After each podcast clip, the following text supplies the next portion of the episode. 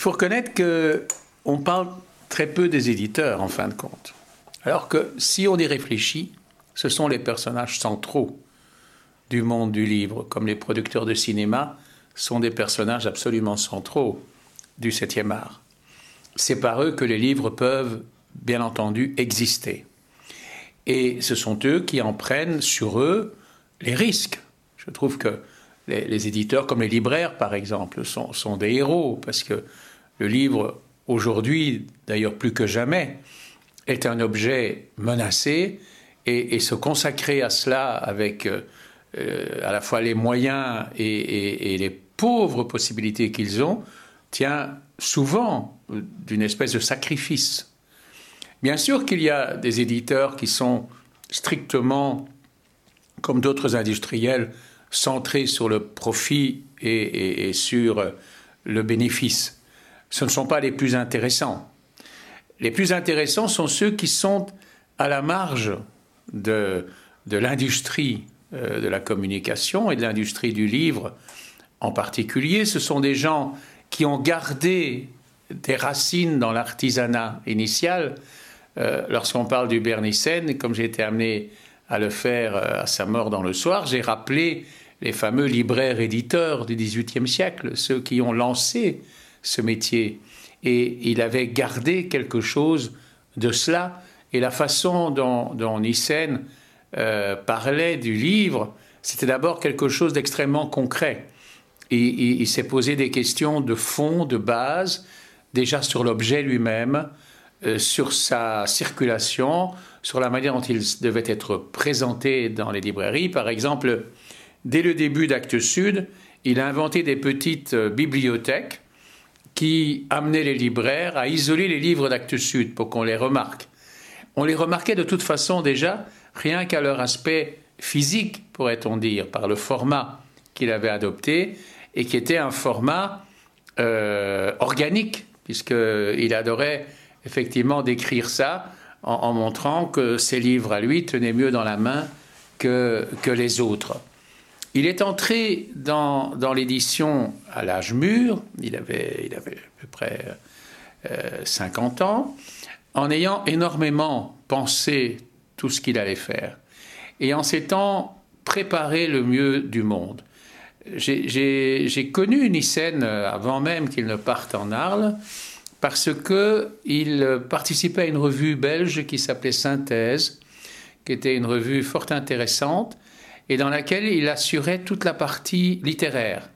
Et c'est par exemple dans Synthèse que vers 1966-67, il a publié la toute première nouvelle de Pierre Mertens. Euh, il était extrêmement attentif il a, il a fait des interviews d'écrivains à cette époque, dont, certaines ont fait date, notamment une interview de, de Marguerite Duras. Il avait une admiration éperdue pour Albert Cohen, qu'il est allé rencontrer à Genève, dont il est devenu l'ami, Il y a lequel aussi il avait fait un livre d'entretien. Tout ça, c'est la préhistoire de Nyssen euh, avant, avant Sud, et même avant qu'il ne démarre dans son œuvre, parce que son premier roman euh, quand il avait 48 ans.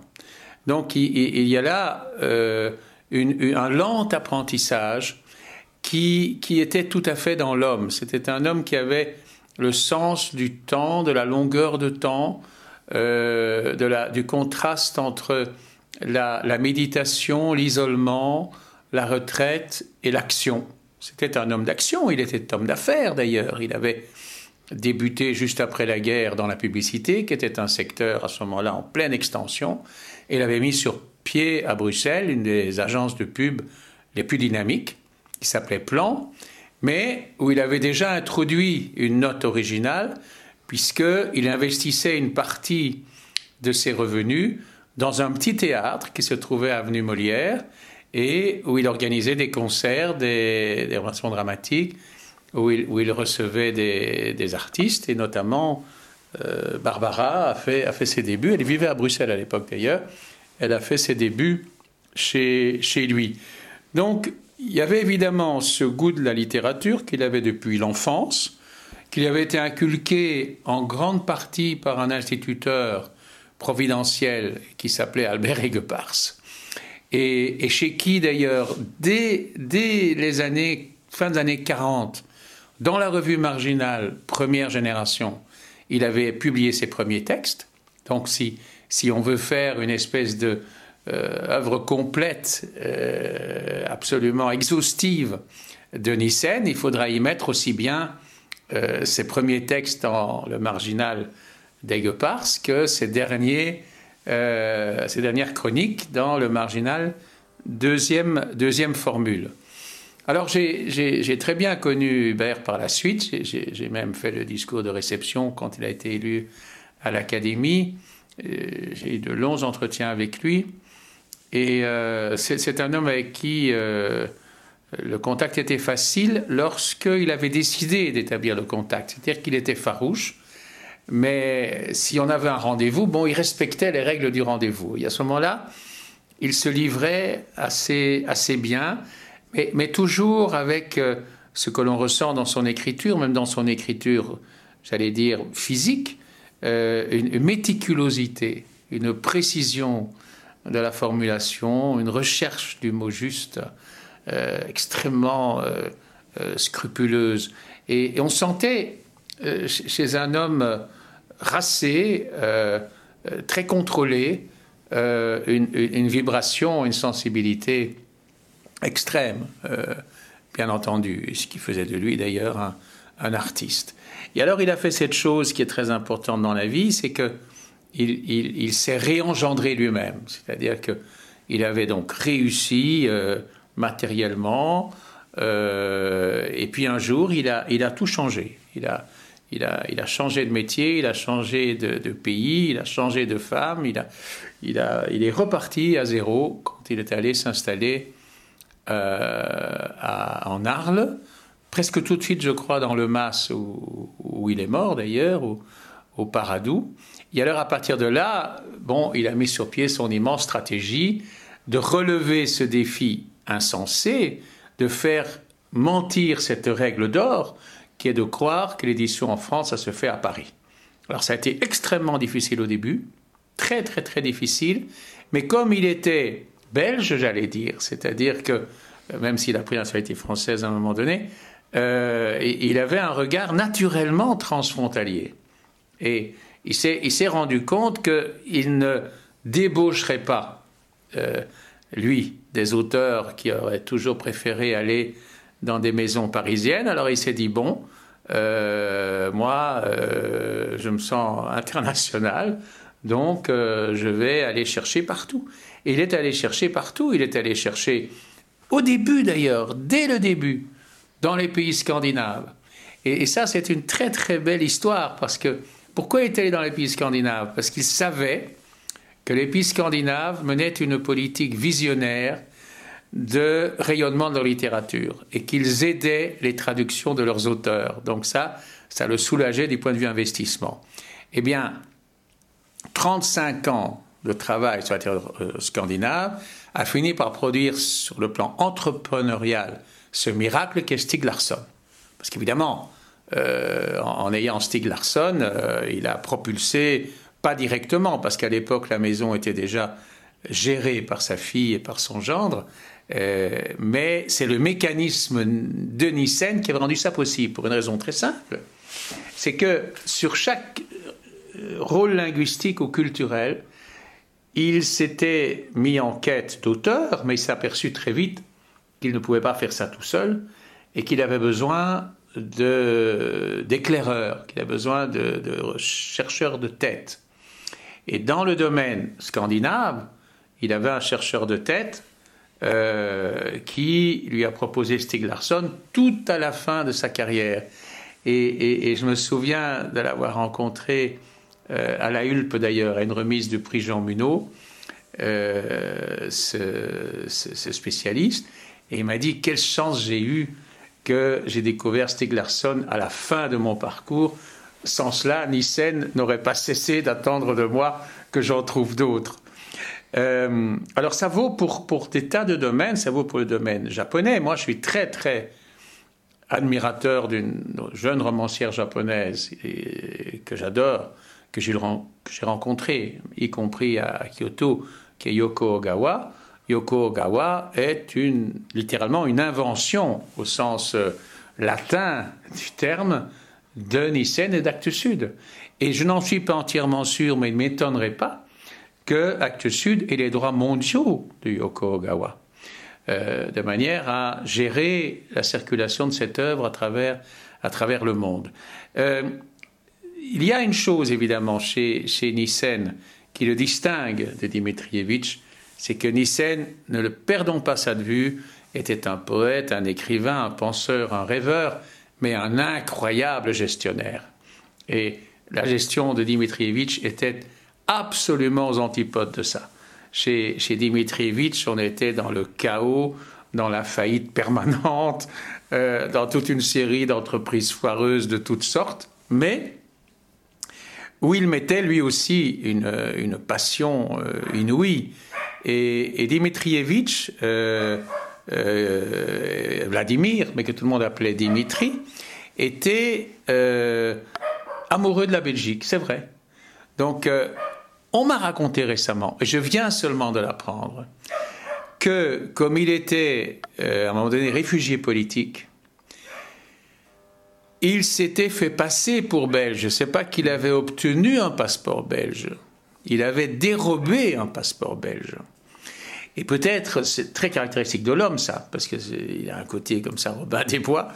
Euh, c'est sans doute ça qui faisait peut-être qu'il avait une particulière prédilection pour, euh, pour, pour, pour, la Belgique, aussi bien francophone que flamande. Et euh, par exemple, dans ses grandes opérations de révélation littérature slave, il avait, d'une part, fait paraître en français Witkiewicz dans la traduction de Van Krukten, qui était le jeune slavisant de l'ULB à l'époque. Euh, Van Krukten, il l'avait rencontré parce qu'il était à l'époque l'assistant de Marian Pankowski, qui était professeur de littérature polonaise à l'Université de Bruxelles et qui était réfugié depuis l'après-guerre, qui, qui avait échappé euh, au camp nazi et qui était venu s'installer en Belgique, mais continuait à faire une œuvre en polonais qui évidemment à, l'époque était euh, très très mal perçu en Pologne même, euh, en Pologne communiste, qui heureusement, après 89, a eu droit à une grande reconnaissance dans son pays, mais n'est pas pour autant retourné en Pologne, qui est mort il y a quelques mois à peine, qui est un, très grand écrivain auquel il va falloir revenir d'ailleurs, euh, et qui nous est connu par, par cette espèce de conspiration entre un traducteur émérite qui est Van Krukten, un éditeur aventureux comme, euh, comme euh, Dimitri et, son propre talent, bien entendu. Et comme il avait fait un théâtre complet de, de euh, Van Krukten est arrivé à le convaincre de faire un théâtre complet d'Hugo Claus, auquel j'ai d'ailleurs co collaboré. J'ai fait la traduction du, du Spiegel de, de Hugo Claus dans, dans, dans ces volumes qui malheureusement sont, sont restés à 4 ou 5 volumes, donc ce n'est pas une édition euh, complète, mais c'est une entreprise de très haut vol. Euh, alors d'autre part, parce qu'on pourrait parler très longtemps de, Dimitri, il a eu cette très belle idée qui, paraît-il, va lui survivre de demander à Jean-Baptiste Barognan de créer la, collection Petite Belgique, où il a déjà sorti une bonne quinzaine euh, d'auteurs belges, et tout indique qu'on peut être rassuré sur ce plan-là. Euh, le plus bel hommage rendu à Dimitri, il paraît qu'il y en a un qui se, qui se tiendra euh, maintenant samedi prochain à Paris, euh, où il y aura d'ailleurs beaucoup, beaucoup de Belges qui seront, qui seront présents. Mais au niveau éditorial, le plus bel hommage, c'est un numéro spécial de la revue Le Passe-Muraille, qui est une revue littéraire suisse de très haute qualité et qui a consacré tout un, tout un numéro à des souvenirs autour de, de Dimitrievitch, euh, que, beaucoup de gens connaissaient. Il était à toutes les foires du livre de Bruxelles. Euh, euh, chaque année, on le rencontrait. Et c'était un homme euh, terriblement attachant et qui, euh, en plus, euh, avait une autre passion dévorante, qui était le football. Parce qu'il avait été, dans sa jeunesse, un excellent gardien de but, et un grand ami à lui était l'éditeur Bernard de Fallois. Et Bernard de Fallois, qui l'entendait parler de football sans arrêt, un jour lui a dit Maintenant, tu vas me faire un livre là-dessus. Mais Dimitri n'était pas un écrivain. Alors Fallois a vraiment euh, obligé Dimitri à sortir tout ce qu'il avait à cracher sur le sujet, tout simplement en l'enfermant dans une chambre d'hôtel pendant huit jours et en réclamant les feuilles par-dessous la porte. Et il a fait un livre qui s'appelle Le monde est un ballon rond, qui est, même pour le profane, le plus beau livre qui existe sur le football. Donc il ne restera pas seulement par sa figure d'éditeur, mais aussi comme auteur d'un livre qui, s'il était réédité demain, fût sans poche, par exemple, deviendrait un, succès euh, formidable. Euh, c'est vraiment quelqu'un de, qui on peut parler à perte de vue. J'ai un autre souvenir personnel, c'est qu'il a édité le premier recueil de nouvelles de Pierre Mertens et euh, Le niveau de la mer. Et à l'époque, euh, il le fait encore maintenant, mais à l'époque c'était systématique. Euh, Mertens lisait ses manuscrits à ses amis. Et euh, je me souviens qu'un soir, nous étions chez Mertens, avenue du Jet, et il y avait notamment Dimitri, et il y avait encore quatre ou cinq personnes. Et Pierre lisait, lisait ça pouvait durer des heures. Et, à la fin, il y avait encore deux personnes éveillées c'était Dimitri et moi. Tous les autres dormaient à point fermé. C'était les lectures infinies, interminables de Pierre Mertens. Alors, je parle aussi de Nadeau parce qu'on ne peut pas ne pas parler de Nadeau, hein, puisque euh, d'abord, il est centenaire, et il est bon pied, bon oeil. Euh, c'est quelqu'un dont on sait donc qu'il a dirigé les lettres nouvelles, les éditions Maurice Nadeau, euh, la quinzaine littéraire. Euh, pendant 23 ans, c'était lui les lettres nouvelles. Les lettres nouvelles qui étaient une, espèce d'état dans l'état, dans différentes maisons d'édition, dont Julliard, Bourgois. Et euh, Nadeau signait des accords avec les maisons en question et leur disait voilà, moi je vous apporte des manuscrits, je veux l'autonomie totale, la liberté absolue de choix, euh, je ne vous garantis absolument pas la réussite financière, ce qui d'ailleurs ne s'est jamais vérifié tout de suite. Seulement, qu'est-ce qui se passait?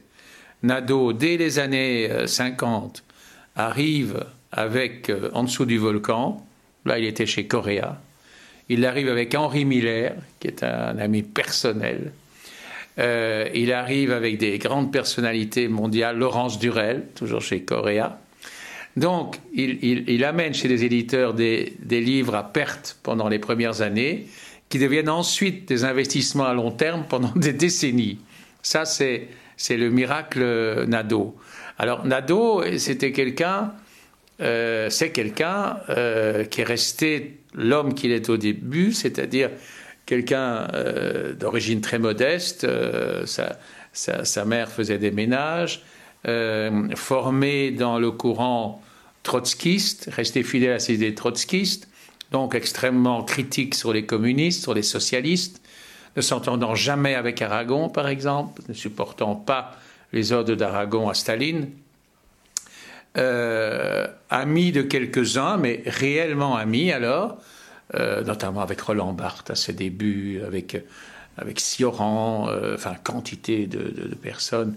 Euh, ayant travaillé comme journaliste dès après la guerre dans Combat, quel fameux journal dont Camus était l'éditorialiste, le journal était dirigé par un homme formidable euh, sur lequel il y a des travaux à faire à perte de vue qui s'appelle Pascal Piat. Et par exemple, dans le formidable euh, témoignage qu'il rend dans la revue A, que dirige Socher et où Jacques Socher l'interviewe, il lui dit comme ça, pas sans rire, que, comme dans toutes les rédactions du monde, euh, à combat, tout le monde se tutoyait, mais que lui n'a jamais tutoyé Camus. Mais pas du tout par admiration, parce qu'il trouvait que Camus était prétentieux et que le contact avec lui était difficile. et, d'ailleurs, il est assez critique sur Camus. Il dit il a fait un bon livre, c'est l'étranger. Je, déteste l'homme révolté, je ne suis pas le seul. Enfin, il y a une espèce de liberté comme ça. Alors, un des, un des coups, parce qu'on peut parler de coups de Nadeau, c'est que c'est lui qui a édité le, livre qui a lancé Georges Perec, c'est-à-dire Les choses, avec lesquelles il, a eu le prix Renaudot. Mais ce prix Renaudot est arrivé juste trop tard dans une maison qui à ce moment-là avait fait faillite. Donc c'est une histoire typiquement Nadeau. Alors il, connaissait très bien des gens euh, euh, intéressants et, plus, plus, secrets, comme euh, Georges Bataille par exemple. Il était en communication avec Bataille, comme il a créé la revue Nouvelle assez tôt, sur l'instigation d'une de ses maisons mères, si l'on peut dire, de Julliard. Euh, il est entré dans le concert des revues littéraires euh, françaises, pas avec les temps modernes, parce que c'était Sartre, c'était, vraiment, pour lui, c'était, c'était spécieux de toute façon, mais notamment avec la revue critique euh, de, de, Bataille et d'autres autour de lui. Il avait des rapports extrêmement amicaux avec, avec Léris, euh, aussi avec Queneau, euh, sauf que Queneau est devenu trop officiel à ses yeux en entrant à l'Académie Goncourt. Euh, bien entendu, Ionesco, qu'il a un peu connu, s'est complètement déconsidéré à ses yeux en devenant académicien français. mais tout ça, c'est pas du caprice, c'est pas pas une vision un peu mode ou un peu systématique. Tout ça tourne toujours autour de l'idée d'authenticité. Et c'est cette authenticité exigée des autres, exigée de lui-même, euh, qui a fait la force de, toute sa carrière. Et puis, il est surtout, donc, pour nous, encore aujourd'hui, le rédacteur en chef actif de la quinzaine littéraire. Quinzaine littéraire qui a eu, il a eu des tas de collaborateurs qui sont soit morts, euh, soit épuisés, ont quitté le bateau, et lui est là toujours avec son fils Gilles, mais son fils Gilles doit avoir à peu près 70 ans, euh, qui, qui, qui, l'aide encore dans, dans, cette revue qu'il a mis, dans ce magazine qu'il a mis en route il y a de cela maintenant euh, presque 50 ans, euh, dans les années avant, avant, 60, avant 68 et qui est au fond l'équivalent français de la New York Review of Books et du Times Literary Supplement. Ce, sont les deux modèles qu'il s'était donnés, et ça se présente un peu comme ça d'ailleurs, c'est vraiment le même type de, mise en page. Mais ce qui est très, très euh, touchant dans le long entretien de 100 pages qu'il a avec Socher dans la revue, dans la revue A, c'est qu'on ressent tous les nados, le, professionnel, l'homme privé, euh, l'ami, le, le, militant, euh, euh, quelqu'un qui, par exemple, est capable de dire, euh, bien sûr, le voyage au bout de la nuit est une des grandes émotions de ma vie, mais je n'ai jamais rencontré Céline et je suis fier de n'avoir pas fait. Et, quand, il, quand il parle d'auteurs comme, comme Drieux, par exemple, il dit oui, c'est vrai, Drieux, Gilles, c'est un beau livre, mais un peu de la même manière qu'il dit de l'Aurélien d'Aragon, c'est un grand roman, mais c'est un grand roman bourgeois. Et quand, au reste de, l'œuvre, il n'attache pas grande importance. Euh, ses rapports avec Breton aussi sont, très intéressants parce qu'il a été l'auteur du premier livre sur le surréalisme littéraire qui est apparu dans la collection Idées chez Gallimard. Il avait fait aussi un livre que nous avons tous lu sur le roman français contemporain. Il a fait quelques livres dont il reconnaît que ce sont des livres qui sont fabriqués au départ d'articles, mais certains de ces articles sont de véritables essais. Euh, et euh, euh, c'est vraiment une sorte de commandeur des lettres françaises et internationales de, de ce siècle, tout en n'en ayant aucun dessin extérieur. C'est un homme sans, sans la moindre morgue, sans la moindre prétention, moi, je l'ai simplement euh, croisé, serré la main, mais il m'a toujours tellement impressionné que j'aurais pas osé lui parler.